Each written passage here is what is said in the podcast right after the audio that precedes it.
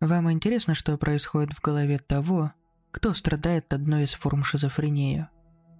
Вряд ли больной человек сможет это адекватно сформулировать, ведь ему мешает расстройство личности. К тому же шизофреники далеко не всегда понимают, что они не в своем уме. Да, насчет галлюцинаций. В кино часто показывают, что перед сумасшедшим возникают образы, люди, существа, которые выглядят настоящими как часть внешней среды. Однако в большинстве случаев шизофренические видения и голоса возникают внутри головы больного. Люди с подобными расстройствами, хотя и теряют способность отличать реальность от бреда, но точно могут сказать, что слышат голоса именно у себя в голове, а не откуда-нибудь из унитаза. То же самое с видениями. Часто больные люди видят разницу между иллюзией и реальными существующими предметами и воспринимают эти видения как насланное проклятие или кем-то внедренные в их головы изображения. Но бывает и такое, что кажущие образы интегрированы во внешний мир так, что большинство может видеть перед собой, например, давно умершего отца и рассматривать каждую пуговицу на его пиджаке. Бывает такой вид галлюцинации, но в очень редких случаях. Такие галлюцинации называются истинными. И я один из тех, кому повезло получить такое редкое расстройство – как я уже сказал, обычно шизофреники упрямо верят, будто с мозгом у них все в порядке, а голоса и образы трактуют как мистические явления. Поэтому психиатрам бывает так сложно настроить человека на выздоровление. А я еще до первого посещения психиатра догадался, что тронулся умом. Правда, мне не помогало вести себя как здоровый человек. Я вовлекся в свой бред и не мог ничего контролировать. А когда приступ заканчивался, то сразу понимал, что все это было галлюцинацией. Представьте, что вы спите и видите сон. Какой бы абсурд там ни происходил, вы не подозреваете, что спите. А когда просыпаетесь, то для вас становится очевидной вся нелепость и невозможность увиденного. То же самое происходило со мной, только наяву. Чаще всего мне мерещились разные люди. Я называю их гостями. Почти всегда эти гости были очень неприятные или вызывали у меня страх, отторжение или ненависть. Больше всех я ненавидел плешивого мужика, который являлся ко мне несколько раз. Вообразите себе, как я глупо себя чувствовал, понимая, что больше всего на свете презираю того, кто даже не существует. Первый раз я встретил его в зале ожидания на автовокзале. Я просто сидел сутулившись, листая какие-то картинки в телефоне, чтобы убить время. И ко мне подошел он. Этот мужик встал прямо передо мной. Он был совсем невысокого роста, слишком тощим для своего костюма. Старые брюки были высоко и туго затянуты ремнем. У мужика был нос, как зрелый лимон, с огромными парами. Кожа на щеках вся в рытвинах. Лысина блестела, и только на висках торчали пепельные волосы – он отбрасывал тень и выглядел не менее реальным, чем все окружающие меня люди. Я подумал, что этот мужик наверняка попросит поделиться сигаретой, но он молча завел руку за спину и, как фокусник из дешевого цирка, откуда-то вынул и расправил перед моим лицом грязную тряпку. А потом бросил ее на меня. Серая тряпка повисла на моей правой руке.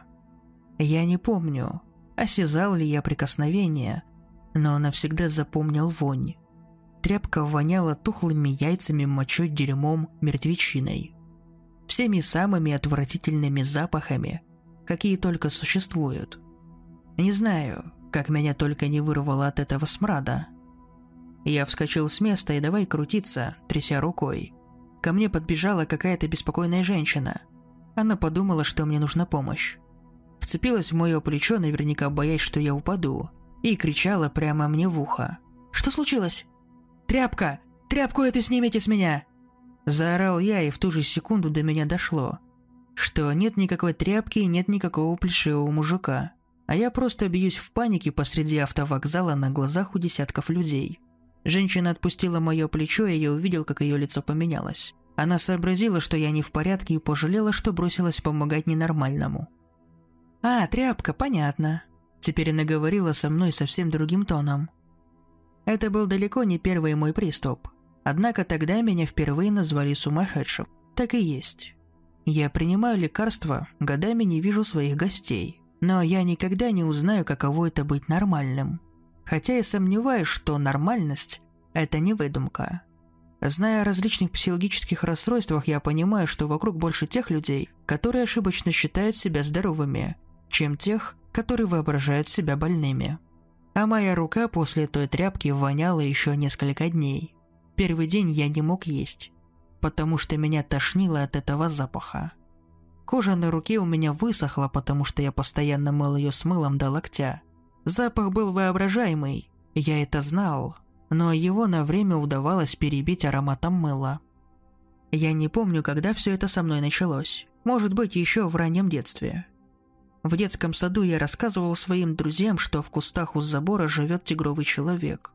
Он покрыт шерстью и весь в полосках. У него звериная пасть, но глаза как у человека. У него человеческие руки, только лохматые и с острыми когтями. Тигровый человек страшный, но никого не обижает. У него нет друзей, и он всегда грустный. Я уже не помню точно, в самом ли деле видел его или просто верил собственным выдумкам? Тигровый человек мог быть моим первым гостем. Есть у меня ощущение, что я его видел. Другие дети не видели, но я их очень напугал своими рассказами. В детском саду из-за меня устроили собрание. Вызвали моих родителей. Разговаривали с ними строго, жаловались, что за моего вранья детки плохо спят и часто плачут. Мои мама и папа заступились за меня, они сказали, что уникальный взгляд на вещи и богатая фантазия – это дар, присущий почти каждому ребенку. Все так и должно быть. Так детям и положено развиваться, а взрослые губят эти таланты, потому что они им неудобны. Хорошие у меня родители. Сколько в них любви и доброты. И за что я им такой достался? Со мной им не повезло. Приступы, приступы, приступы. Я шел ранним утром через городской парк. На одной из веранд сидели люди. Я не мог пройти мимо, ноги сами вели меня к ним. У моих галлюцинаций будто всегда есть сценарий. Я отыгрываю в нем свою роль, не имея возможности повлиять на события. Войдя на веранду, я сел с краю на скамейку. Люди, что сидели там, выглядели ужасно. По виду это были алкаши последней стадии, пропитые насквозь. У них были вздутые лица, почти не видно глаз из-за опухоли, но говорили они осмысленно. Я среди них был просто наблюдателем и слушателем. Эти люди не обращали на меня внимания. Среди них сидела женщина такая же безобразная, как и мужчины. У нее не хватало передних зубов, кулаки в садинах. Она рассказывала, что не только сама спилась, но и споила своего сына Ванечку – еще юношей он стал пить с матерью на пару. Другие алкоголики сочувственно кивали, слушали, просили ее не терзать себя виной. Женщина продолжила откровенничать. «А еще у меня выкидыш случился». Мужчины угрюмо опустили головы. Алкоголичка махнула рукой. «Может, так и лучше. Ребенок тот был от Ванечки». Я сидел, все это слушал и никуда не мог деться. Вырождение – цена порока сказал один из алкоголиков. Сказал без укора, будто просто подвел печальный итог. Эти слова «вырождение цена порока». Я даже не сразу понял их смысл. Как мой нездоровый мозг сумел сгенерировать эту фразу? Вспоминая свой приступ, я думал, что, возможно, слышал эти слова раньше. Может, цитата какая-нибудь? Искал фразу в гугле, в кавычках и без кавычек. Ничего не нашел. Меня самого удивляет, как мои гости могут быть такими реалистичными и продуманными.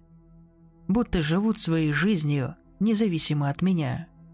Только однажды я лежал в психиатрической клинике, добровольно провел там полтора месяца. Думал, что под постоянным наблюдением врачей смогу стать здоровее. Ошибался. Вне воли среди таких же, как я, безумцев, мне становилось хуже – После я лечился только дома, принимал препараты по рецептам. Гости могут не появляться много месяцев или целый год. А новый приступ всегда сигнализирует о том, что пришло время скорректировать лекарственную терапию. Хорошо, если мне удается вовремя обнаружить, что привычные дозы уже не действуют. Первый сигнал – это сильно обостренное обоняние. Для меня все начинает пахнуть слишком сильно.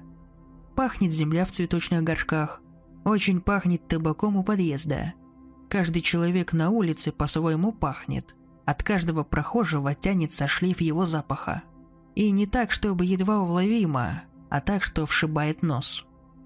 Заметив подобное, я сразу бежал к своему врачу. Но бывало, что приступы начинались внезапно. Я работал на бюджетном предприятии.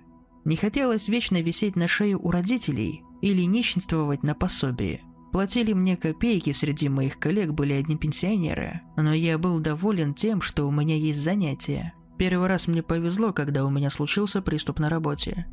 Я был один. Сидел за компьютером, проверял таблицы, и вдруг в кабинет вошел мужчина в ярко-синем пиджаке, в белой рубашке и с красным галстуком-бабочкой. Он на ходу застегнул верхнюю пуговицу пиджака, вздернул лацканы и бодро вскрикнул. «Ну что, повеселимся?» Я выругнулся на него матерным словом. Мужчина неодобрительно нахмурился и вильнул в сторону, уступая место другим гостям.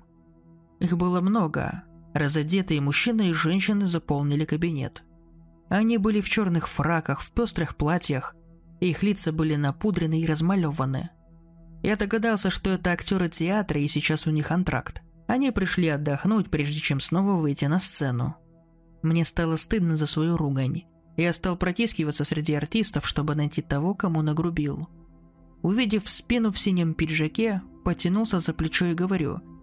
«Извините меня, пожалуйста, я не хотел вас обидеть». Человек повернулся ко мне.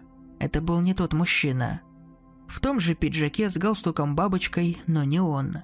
Этот был намного моложе. Он смотрел на меня озадаченно, не понимал, за что я прошу прощения. Поняв, что обознался, я хотел вернуться на свой стол. Дорогу мне преграждала зрелая женщина в восточном наряде. Она протянула поднос, на котором были выложены нарезанные кусочки розового мяса. Женщина сказала, «Попробуйте, это наше традиционное блюдо». Я потянулся, чтобы взять кусочек, но женщина пригрозила мне пальцем. Так у них не принято. Следовало есть прямо с тарелки. Я наклонился, взял кусочек розового мяса зубами и стал жевать, но не почувствовал вкуса. Тогда и догадался, что все это приступ безумия. И вот я уже стоял посреди пустого кабинета, и во рту у меня ничего не было. Все исчезло. Как всегда, очнувшись от внезапного приступа, я думал только одно добежать домой, выпить двойную дозу таблеток и лечь спать, а утром к врачу сразу как проснусь. В другой раз, спустя много месяцев, приступ случился среди рабочего дня. Стучали в дверь с улицы. Мои коллеги не отозвались, а я думал, кто там настойчиво долбит в незапертую дверь. Весь на нервах я вышел в коридор, толкнул входную дверь, и на меня шагал плешивый мужик. Я резко отступил назад – а он бросил на меня свою зловонную тряпку, будто сеть. Тряпка зацепила меня за правое плечо и покрыла всю мою руку. Опять эта вонь. Плешивый мужик, не мигая глазами, рассмеялся мне в лицо, показав свои уродливые желтые зубы. Я был взбешен и накинулся на ублюдка с кулаками. Плешивый не ожидал от меня такой злости и трусливо отодвинулся к стене. Меня было не остановить. От испуга мужик вдруг весь затрясся и грохнулся на пол. Ноги и руки его дергались, изо рта шла пена, желтая, как его зубы. Плешивый бился в судорогах. Глаза были широко открыты, зубы стиснуты, десны окрасились кровью. Я бросил на мужика его вонючую тряпку, и он перестал сотрясаться. Гнев отпустил меня. Я понял, что натворил. Он же умер. И я убил плешивого мужика. Я теперь убийца. Мои коллеги сбежались на шум. Я стоял над мертвым телом. Они смотрели на меня растерянно. Меня поймали с поличным, и я каялся перед ними. Я плакал, говорил, что не хотел убивать. Так само получилось. Но скоро вспомнил, что плешивый мужик всегда существовал только в моей голове. Я одновременно испытал облегчение, потому что мне не придется нести наказание за убийство – и сожаление, ведь все мои коллеги увидели меня в приступе. Мне предложили пойти в отпуск, отдохнуть, но я уволился из той конторы на совсем. Там больше никто не смотрел на меня как на равного. Всю следующую неделю моя рука не только воняла, но и чесалась. на ней появились красные воспаления. И если запаха никто не замечал, то эти красные пятна были настоящими. Люди спрашивали, что у меня с рукой. Того плешивого мужика я больше живым не видел. Так работают мои бредни. Если кто-то из гостей умирает, то это навсегда. Я сказал, что не видел плешивого живым.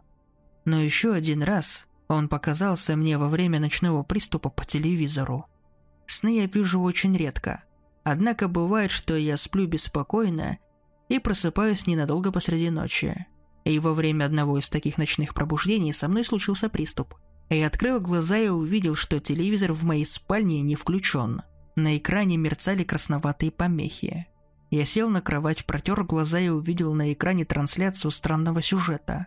Голый по пояс плешивый мужик прохаживал среди садовых деревьев. Он был в заросшем огороде. В кадре появлялась и исчезала беседка, сколоченная из досок. Внимание оператора было направлено на плешивого мужика. На экране зумом чередовались общие и крупные планы. Плешивый не смотрел в камеру, но очевидно знал, что его снимают. И будто позировал для оператора. То вставая боком, то поворачиваясь спиной, показывал торс. Его тело местами покрывали экземы и язвы. Снято все было на любительскую видеокамеру. С форматом кадра 4 на 3. Я смотрел на видео и думал – это ведь тот самый мужик, которого я убил. Мне было гадко от увиденного и горько от чувства вины. Я раскаивался за смерть человека, которого никогда не существовало. Галлюцинациям почти всегда удавалось меня обмануть. Однажды я разговаривал с двухсотлетним дедом, который жаловался мне на свою никчемность. Он говорил, что еще сто лет назад он был старым и что уже давно не помнит свою молодость, будто ее и не было никогда. А я говорил ему, что хоть и молод, но иногда тоже чувствовал себя никчемным, потому что был болен шизофренией. И пока я это рассказывал, соображал, что со мной случается очередной приступ, а этот дед только мне мерещится. Однажды у меня была девушка. Ее не смущал мой диагноз и мое ослабленное медикаментами половое влечение. Она меня любила, а я разорвал с ней отношения. Все потому, что эта девушка верила, будто я не сумасшедший. Она сказала, что у меня есть способность видеть больше, чем другие. Сказала, что почти у каждого человека в глазах есть слепые пятна. Люди просто не видят всей картины целиком. А я вижу и чувствую существ, которые находятся за гранью человеческого понимания. Еще девушка посоветовала мне больше не принимать таблетки и принять все то, что во мне есть, и научиться с этим жить. Я расстался с ней. Сказал, что больше не люблю ее и не хочу с ней видеться. Это была неправда. Правда в том, что я не хочу быть одним из тех, кто верит в реальность своих галлюцинаций. Я хочу быть здоровым.